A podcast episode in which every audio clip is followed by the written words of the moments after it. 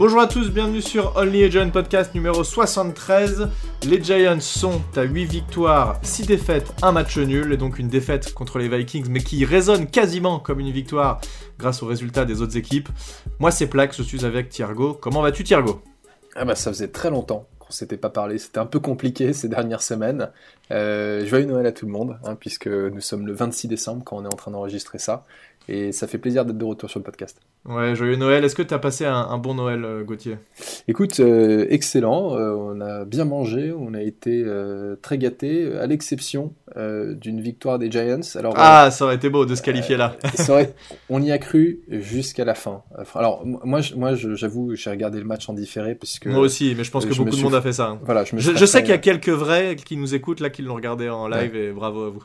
ah ouais, non, mais moi, je me serais fait crucifier au sapin de Noël si, si j'avais. Pendu en haut du sapin. Euh, sachant qu'il mesure 1m30. ah mais toi tu mesures 1m20 donc ça va. voilà. mais euh, ouais, euh, on, on, va pas parler de victoire morale puisque ça n'existe pas et ça ne compte pas, mais c'est vrai qu'il y a quand même énormément de positifs à tirer de ce match-là. Ouais, on va, on va en parler, mais juste avant ça, rappelons rapidement le Patreon, puisque on remercie comme d'habitude, il y a les, incontournables Jimmy Novak, Vincent Scholler, Fricazoïde, Guillaume D, Yann TBD, Onity Sims et Spinedoni Thomas. Euh, est-ce que tu peux nous rappeler rapidement le, but et, les règles de ce Patreon? Ouais, c'est euh, la plateforme qu'on utilise pour euh, euh, vous permettre de soutenir euh, le podcast. Euh, vous avez la possibilité de sélectionner différents niveaux d'abonnement mensuel. Alors il n'y a pas de donation ponctuelle, mais comme on le rappelle à chaque fois, si vous voulez faire une donation ponctuelle, c'est tout à fait possible. Vous vous abonnez, vous attendez d'être débité, et puis après vous vous désabonnez, et puis voilà. Nous, ça nous aide beaucoup pour les frais de fonctionnement du podcast. et puis pour ceux qui n'ont pas les moyens de participer, bah c'est pas grave.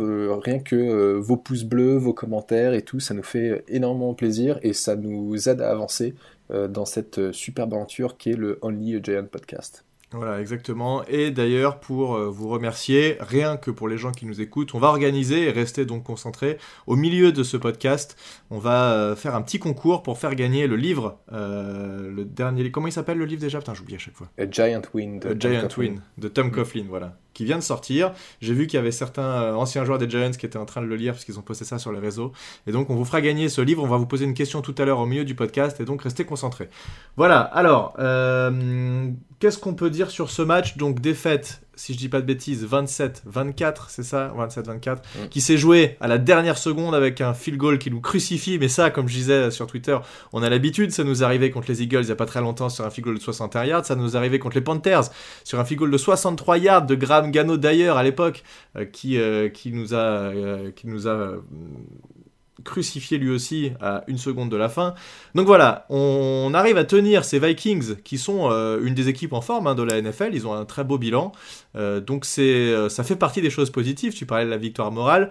On peut aussi parler des défaites des autres équipes, puisque euh, dans la chasse euh, à ces places euh, de playoff, on a les Seahawks qui ont perdu, on a les Lions qui ont perdu, les Packers qui ont gagné, donc qui reviennent à 7-8, c'est potentiellement jouable pour eux aussi. En tout cas, voilà, nous avec 8 victoires, 6 défaites, une, une égalité, on est pour l'instant juste devant les Commanders qui sont à 7-7-1.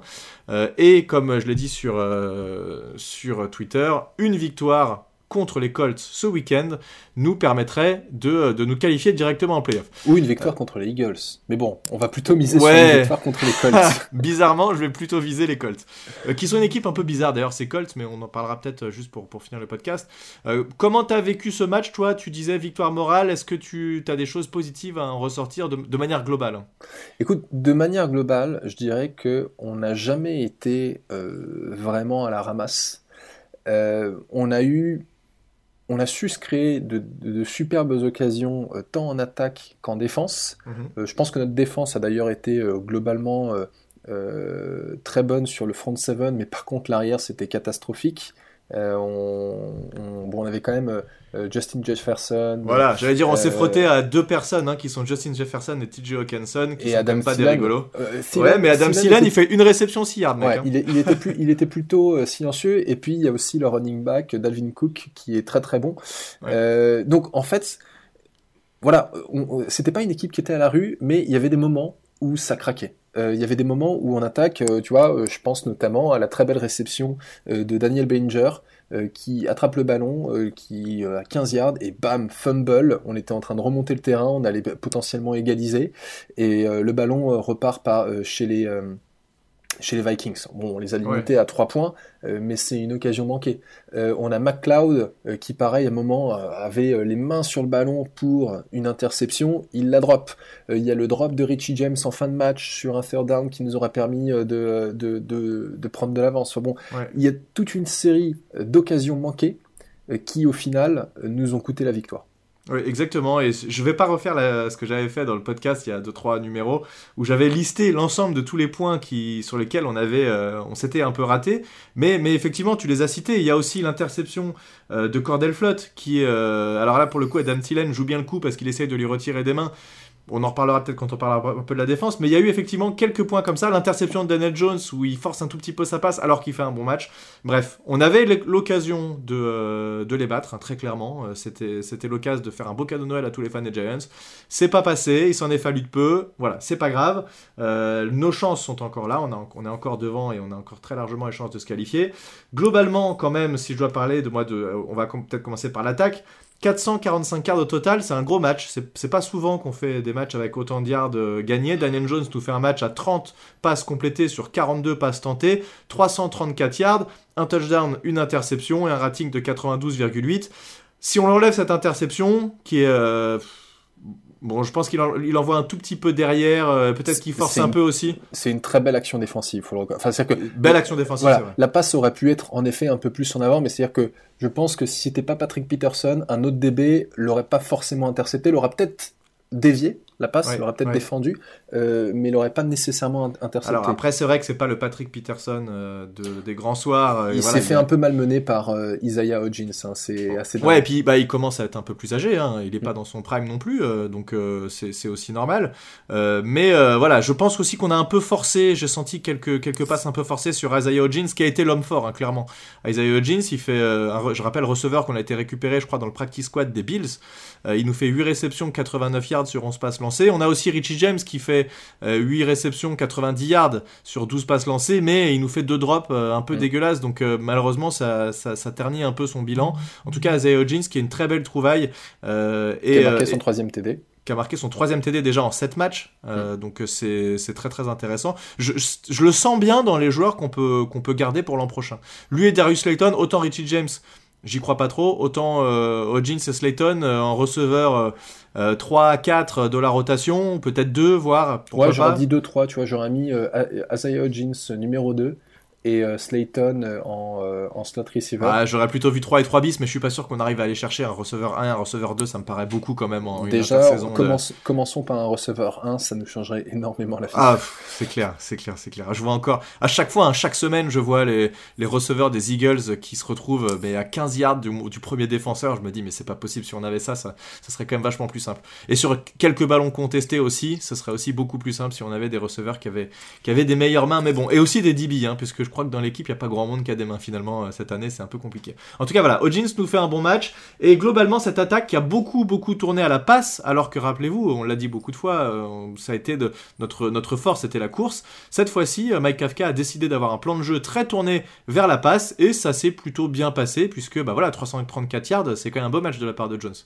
Oui, complètement. Euh, je pense qu'il a fait euh, un maximum avec les armes qui étaient à sa disposition. C'est exactement ce que j'avais en tête. Je, crois qu'il maximise tout ce qu'il peut maximiser, en fait, Jones, actuellement. Alors, il y a, y a, y a quelqu'un qui a tweeté, alors il n'y a pas de stat à l'appui, on va dire que c'est plus du ressenti qu'autre chose, euh, mais je suis assez d'accord avec ce tweet de ce journaliste, je sais plus qui c'était, qui a dit euh, euh, personne n'a fait autant que Daniel Jones avec aussi peu cette saison. Et c'est vraiment le sentiment qu'on a. C'est que c'est pas euh, Dan Orlovsky, un ancien QB, je crois. Ouais, peut-être. Mais en fait, tu vois, ce que je veux dire, c'est que Daniel Jones n'a jamais eu un Kenny Goladé des grands jours. Euh, il a, son meilleur receveur en commençant la saison, c'était censé être Sterling Shepard, qui a dû faire 2-3 euh, matchs avant de se blesser. la cata. Euh, bon, Sterling Shepard est toujours sur la touche à faire la cheerleader, mais ça n'aide pas à attraper les ballons. ce que je veux dire, c'est que tout ce qu'on reprochait à Daniel Jones pendant ses premières saisons, qui pour une partie étaient des critiques hein, complètement justifiées, prend pas assez soin du ballon, peut manquer de précision, mauvaise poche, etc. Eh ben, il a corrigé énormément de ses problèmes cette saison et il a montré qu'il pouvait être productif malgré l'absence d'armes. Et d'ailleurs, il a montré qu'il pouvait être productif malgré une ligne offensive qui était euh, bonne. Parce que, il faut le rappeler, on n'en a pas encore parlé, mais Evan Neal, sur ce match, notre rookie, hein, drafté au premier tour, euh, fait euh, une prestation absolument dégueulasse en pass protection. Il est ça fait plusieurs matchs qu'il est très très voilà. Donc il, est vraiment en peine en ce moment, Evan Neal. Alors on se rappelle d'Andrew Thomas aussi qui avait euh, beaucoup de difficultés et ça s'était réglé au fil du temps. Euh, donc moi je m'inquiète pas trop pour Neil, ça va s'améliorer. Euh, il y avait une, défense des Vikings en face qui est quand même relativement bonne. C'est pas forcément la plus forte qu'on ait rencontrée, mais elle est quand même assez bonne. Mhm. Et en fait Daniel Jones, on le sent en confiance dans sa poche. Euh, bon, parfois il se fait, euh, il se fait un peu attraper par des blitz, mais il garde, il tient bien son ballon. Sur le fumble, c'est vraiment pas de la faute de Jones parce que quand on regarde, c'est Neil qui euh, se fait complètement ah oui, il se fait larguer et Jones n'a pas le temps de se mettre en sécurité, ne voit pas le rusher, perd le ballon. Heureusement, Evan Neal récupère. mais là, ça arrivait trop vite, ça arrivait trop ah, ça arrivait beaucoup trop vite. Et d'ailleurs, il y a eu, je sais plus, il, il, a complété une passe, une énorme passe. Je pense que c'était sur Rich James où en fait, tu vois littéralement les deux edge rushers qui ont extrêmement bien timé le snap. Ouais, c'est sur Rich James, sur une slant pass. Ils ont très bien euh, euh, euh, prévu le snap et mm. ils sont déjà sur Daniel Jones alors que Thomas et Neil sont battus. Et Jones, mm. en fait, se débarrasse du ballon à temps, qui, mm. qui passe à, Richie James. Attends, mais en fait, c'est pas sur le drop le fameux drop de fin de match, il me semble que c'est ça. Ah, peut-être. J'ai pas vu s'il était, s'il avait la pression tout de suite, mais sur cette passe-là, oui, il la lance très très vite, effectivement, et Richie James la, drop de manière assez sale. Mais j'ai pas vu au niveau des, des edge rushers si, Enfin, en tout cas, pour en revenir à Jones, ça fait 2-3 matchs, et euh, on parlera aussi de Saquon Barclay euh, après peut-être, mais ça fait 2-3 matchs que je me dis ça va être super chaud euh, cette intersaison de négocier des extensions pour ces deux joueurs. Ouais, alors bah justement, c'est un peu la question que je voulais te poser. Là, je suis en train de regarder les stats de Jones sur la saison. il est à 3028 yards pour l'instant. Il a un yard de plus que sa meilleure saison qui était à 3027 en 2019.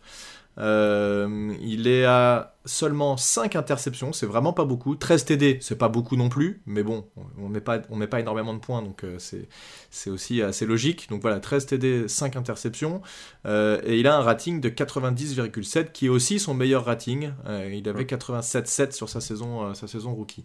là actuellement, de plus en plus de gens pensent, et moi j'en fais partie, que de tout, il a fait largement ce qu'il fallait, et à chaque match ça se, ça se démontre un peu plus pour être resigné ou au moins avoir une saison supplémentaire et être tagué. Moi je pense que c'est ce qu'il y aurait de mieux à faire, ce serait le taguer euh, pour, euh, pour voilà, avoir, ne, pas s'engager sur un contrat à plusieurs euh, dizaines ou centaines de, millions d'euros, tu vois, tu, signes sur 5 ans, je sais pas quoi, je pense que t'en es pas là, mais par contre tu as largement de quoi le taguer lui donner une année supplémentaire.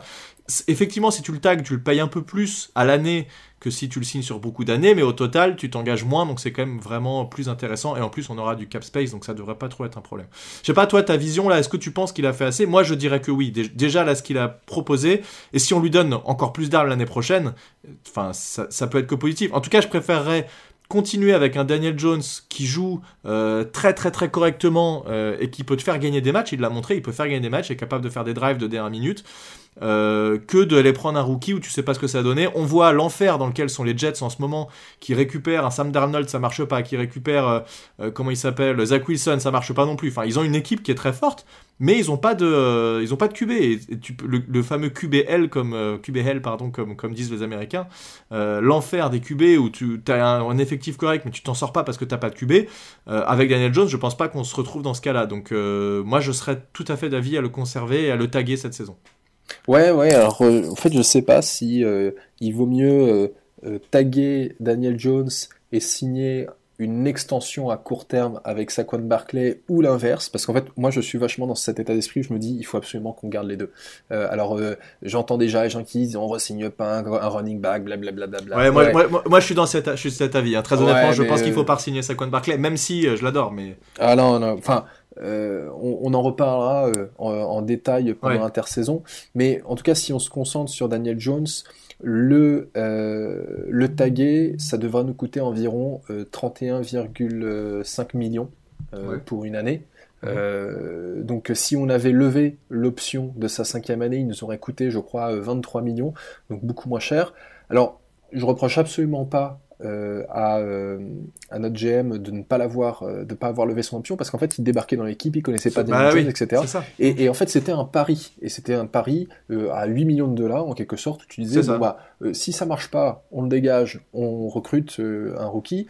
si ça marche, on le taguera. Et ben là on en arrive à ce stade de se dire bah, il faut certainement taguer Daniel Jones et puis après lui faire signer une une extension. Alors quand on regarde euh, ce que euh, coûtent euh, les quarterbacks aujourd'hui, je crois que c'est Aaron Rodgers qui est à 50 millions par an. Il aura jamais 50 millions par an. Tellement ridicule. C'est complètement ridicule. Mais c'est quelqu'un qui, à mon avis, peut avoir un contrat proche de ce que Kirk Cousins ou Jared Goff gagnent, c'est-à-dire aux alentours de 35 millions par an. Euh, Mais c'est compliqué ces situations de quarterback, hein, parce que tu signes, regarde Kyler Murray, je crois, il a été re-signé un super contrat, et puis euh, il est blessé, il a pas si bien joué que ça, l'équipe est pas ouf. C'est, bah, Le QB, c'est vraiment le poste fatidique. Il faut, oui, mais pas bon, foirer, Kyler Murray, ils auraient dû mettre une, une clause Call of Duty hein, qui lui interdit de jouer à Call of Duty pendant la saison. Et euh, voilà, quoi. C'est, euh... La clause Call of Duty, t'imagines, ce serait rigolo. Ça. Non, mais euh, euh, oui, oui, non, mais attends, et, c'est tout comme, c'est tout comme Kenny Goladay. Hein. Kenny Goladay, il y avait énormément d'upside. On se disait, ça vaut la peine de mettre. On était, hmm. toi et moi, convaincus que c'était hmm. notre prochain Plaxico Burress. Et puis le gars, dès qu'il, a eu les, euh, les poches plein d'argent, il a arrêté de bosser, il a rien foutu. Euh, et peut-être que ce serait ça avec Daniel Jones. Ça me surprendrait énormément que ce soit un gars qui se dise bon, c'est bon, j'ai mon fric, je touche plus rien. D'autant plus que si tu lui donnes le franchise tag, en fait, il, a 31 millions que pour un an. Donc il doit quand même se, se battre une année, démontrer une année de plus qu'il est capable de euh, d'être compétitif s'il veut euh, décrocher un énorme contrat. Ouais, alors de toi à moi, on me fait jouer à NFL, on me donne 31 millions, je, je joue même pas deux saisons, je joue une et je prends les 31 millions, puis j'ai fini ma carrière. Je suis très bien toute ma vie avec 31 millions. Ah ouais, mais je pense si c'était qu'une question d'argent, je veux dire, c'est voilà, il n'y a pas que ça non plus, c'est aussi... Euh, les joueurs, les joueurs ont autre évidemment l'argent c'est important pour eux, mais ils ont autre chose derrière. Bah, ils ont le sens de la compétition. Hein. Je pense Bien que sûr, Daniel Jones, euh, son rêve, ce serait euh, en effet, euh, comme beaucoup de quarterbacks, d'aller au Super Bowl, faire des, faire des saisons All-Pro, etc. Ils ont un sens de la compétition qui est, qui est complètement hors norme. Mm, tout à fait.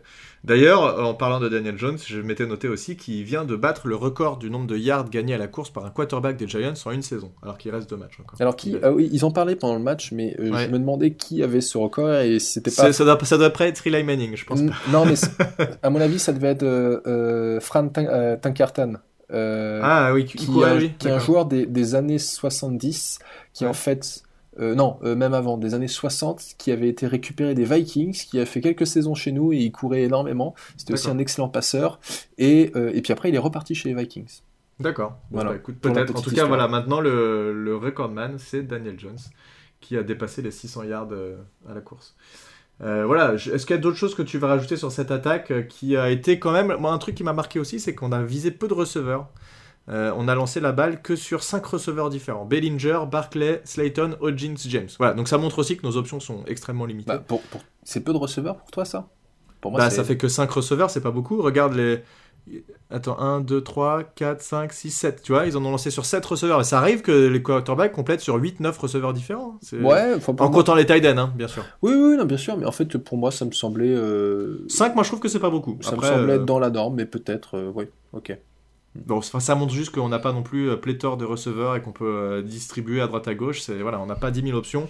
Et, comme je disais tout à l'heure, j'ai l'impression qu'on a, on a trouvé en Isaiah Hodgins quelque chose d'intéressant, mais du coup, on a un peu forcé sur lui sur ce match c'est un peu dommage. Darius Slayton qui fait un match aussi intéressant, 4 réceptions, 79 yards, avec une, très belle réception de, 32 yards où il gagne. Euh, une fois qu'il a un peu d'espace, il court quand même vachement vite, Darius Slayton, et il est assez intéressant.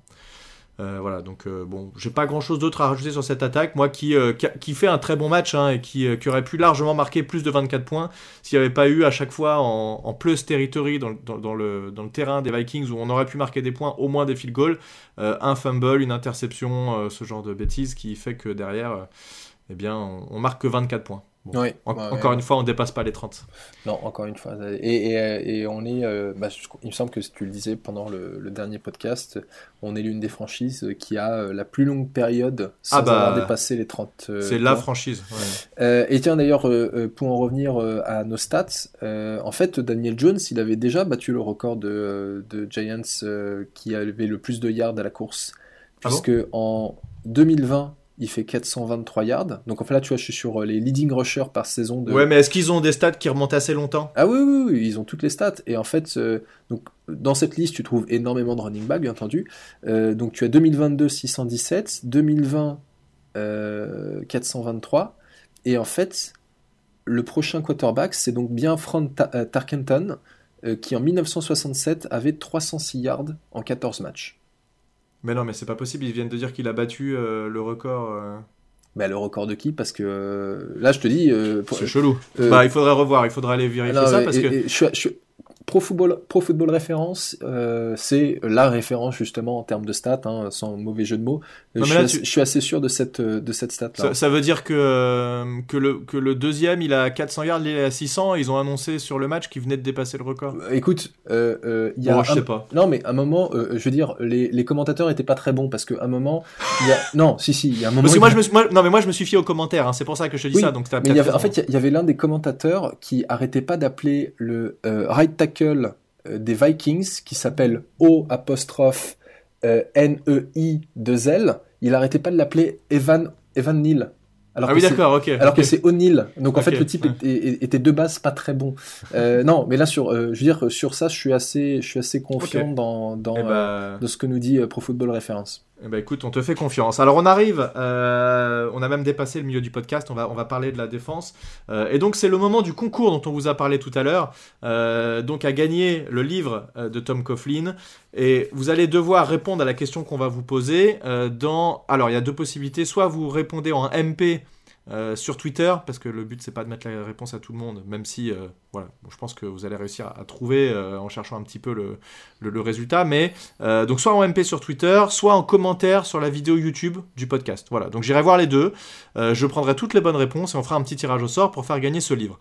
Thiergo, est-ce que tu peux nous dire quelle est la question à laquelle doivent répondre nos, auditeurs pour, pour espérer remporter ce, ce lot? Bien sûr, eh bien on a décidé vu que alors on avait dit qu'on faisait ça euh, ce concours après une victoire des Giants, on n'en a pas eu. Enfin, il y en a eu. Bah, il y en a eu, mais j'étais tout seul. Et donc voilà, j'étais pas là. C'est de ma faute. J'étais assez pris par euh, déménagement euh, ces derniers temps.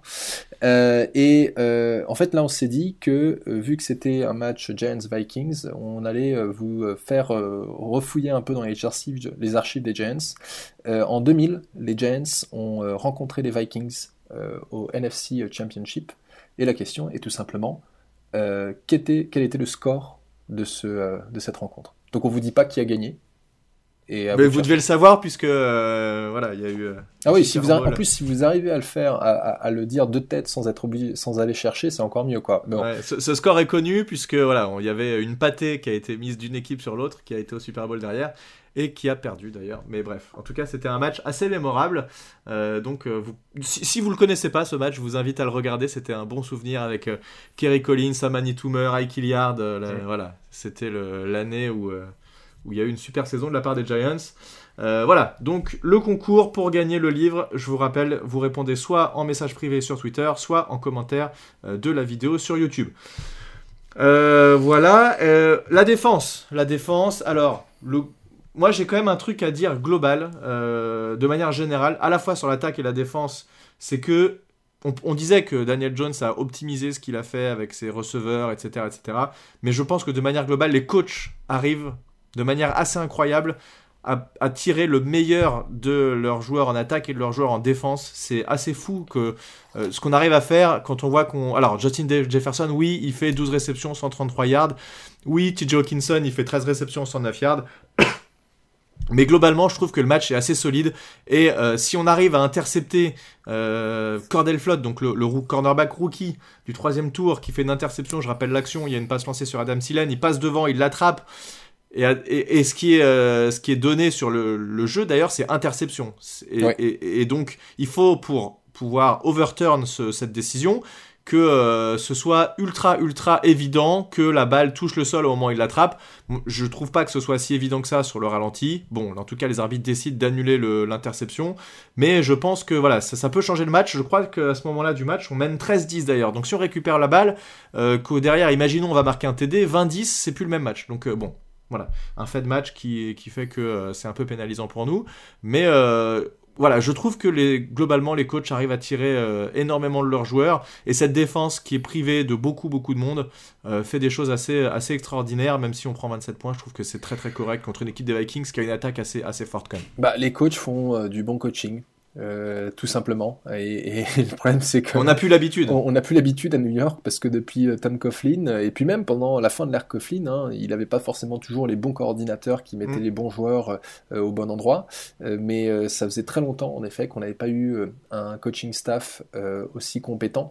Et quand on voit Enfin, d'ailleurs, c'est marrant parce qu'au début du match, il montrait les joueurs de défense qui était euh, titulaire.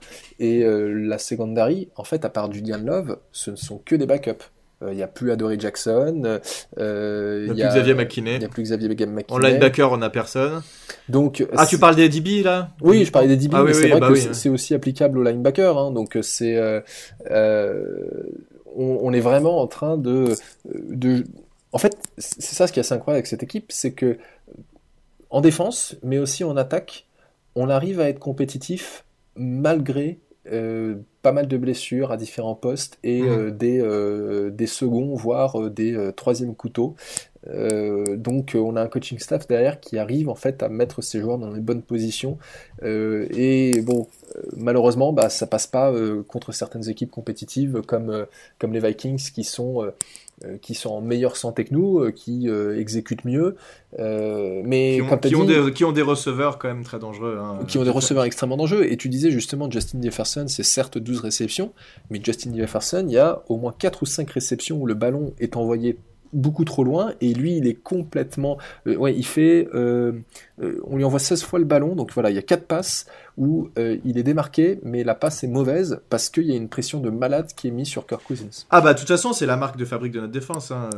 il n'y a pas de doute on blitz à fond Wing Martindale le fait d'ailleurs ça lui a été un tout petit peu reproché sur le dernier drive, mais je, mais je pense qu'il a, eu, a eu raison de continuer sur ce quoi il était lancé. Le pire, tu sais, sur les derniers drives, où, euh, bah, là où ils vont mettre le field goal, c'est quand tu la joues trop défensive et tu, tu, tu, mets pas assez de pression et du coup tu te prends des yards gratos. Tu te dis, mince, on aurait dû être euh, un peu plus. Euh, bah un peu plus offensif et aller mettre un peu plus de pression sur le QB. Donc là, il a continué à le faire. Oui, il s'est fait manger un petit peu et oui, ça finit par un field goal quand même assez long. Donc euh, bon, voilà. Mais, euh, mais, mais c'est notre, euh, notre identité en défense, c'est de mettre la pression et, de, et d'envoyer des blitz venus de nulle part. Donc il a raison, il continue à le faire. Moi, ça, ça, marche plutôt. En tout cas, ses résultats et ce que fait cette défense depuis le début de l'année avec les joueurs qu'il a, je trouve que c'est assez exceptionnel quand même, de mm. manière globale. Oui, oui, oui. Non, mais, on a, enfin, maintenant qu'on a justement de retour Aziz Ojuari depuis quelques matchs. Ouais, alors il vient de se blesser. Hein. J'avais pas noté qu'il s'était blessé. Il s'est blessé à la cheville et alors il avait pas l'air très inquiet. Euh, pas dit qu'il soit dispo quand même au prochain match. Ce serait assez dommage de perdre Ojulari euh, tout de suite, puisque euh, Ojulari Thibodeau c'est quand même assez cool. Et eh ben c'est ce que j'allais dire. En fait, ça, ça fonctionne super bien. Euh, on sent quand même que les attaques euh, se concentrent pas mal sur.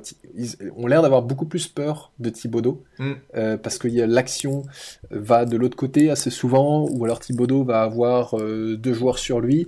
Et de toute façon, tu peux pas faire du double team sur tout le monde. Hein, ah bah, en fait, si tu, en fait, c'est ça. Mais c'est ça ce qui est bien avec cette défense, c'est que si tu voulais faire du double team sur Ojulari et Thibodeau, et Leonard Williams qui fait un sac et demi sur ce match. Mais voilà, c'est ça, c'est qu'en fait, si tu laisses, donc mettons que tu mettes euh, un guard et un euh, tackle sur chacun des rushers, tu laisses un centre contre Dexter Lawrence et Leonard Williams. Oui, bah non, mais c'est pas possible. C'est pas possible, c'est pas tenable. Euh, donc, admettons même que tu mettes un tight end et un tackle contre et un running rusher. Tu peux aussi rajouter un running et puis, back. Enfin, et un running back, bah, au bout d'un moment, t'as plus de receveur en fait pour attraper le ballon. Ah, mais c'est ce qui nous arrive, hein, Thiago. C'est notre problème en attaque, c'est qu'on est obligé de protéger beaucoup puisque notre line est quand même un peu en galère. Mm. Donc on n'a plus trop de monde sur qui lancer les ballons. Donc mm. on doit faire avec ça depuis plusieurs années déjà. Euh, c'est clair que c'est un problème, ça c'est sûr. Mm. Donc euh... et J. Edward aussi qui est pas en reste, hein, qui est quand même très intéressant. Hein. Hein, je trouve, comme joueur. D'ailleurs, il met 3 QB hits encore, J. Edwards, sur ce match. Donc... Ouais, ouais, bah en fait, lui, typiquement, alors c'est pas un titulaire, je le vois pas du tout comme un titulaire qui peut faire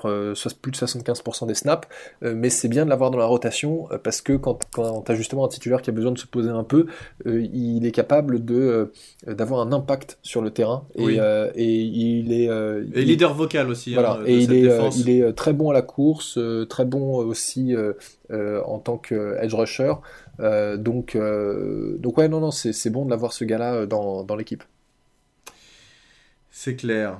Euh, qu'est-ce qu'on peut rajouter sur cette défense euh, Non, bah moi, c'est le, vraiment le gros point noir, c'est cette interception qui aurait pu pour moi tout changer. Euh, je me demande combien de matchs, parce que sur les derniers matchs, voilà, on fait, on fait quoi sur les derniers matchs? Attends que je reprenne. depuis la bye week, on a fait une victoire contre les Texans, ensuite défaite, défaite, égalité, défaite. Donc ça fait, voilà, en 4 matchs, ça fait 3 défaites, une égalité. Heureusement, cette victoire contre les Commanders qui fait beaucoup beaucoup de bien, euh, et ensuite défaite contre les Vikings. Donc voilà, ça fait quand même beaucoup de défaites d'affilée, mais je me demande, ça correspond beaucoup aussi avec la blessure d'Adoré Jackson. Euh, donc euh, voilà, est-ce qu'il peut revenir contre les Colts? En tout cas, ce serait vraiment très cool.